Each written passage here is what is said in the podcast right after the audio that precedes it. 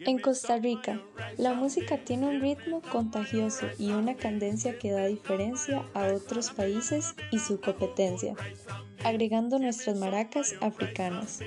Con nuestra canción Cabin in the Wata, escrita por Walter Ferguson, todos se levantan a bailar y no descansan. Se mezcla con los ritmos africanos, levantando todos los ciudadanos disfrutando y cantando de un calipso limonense de nuestra Costa Rica.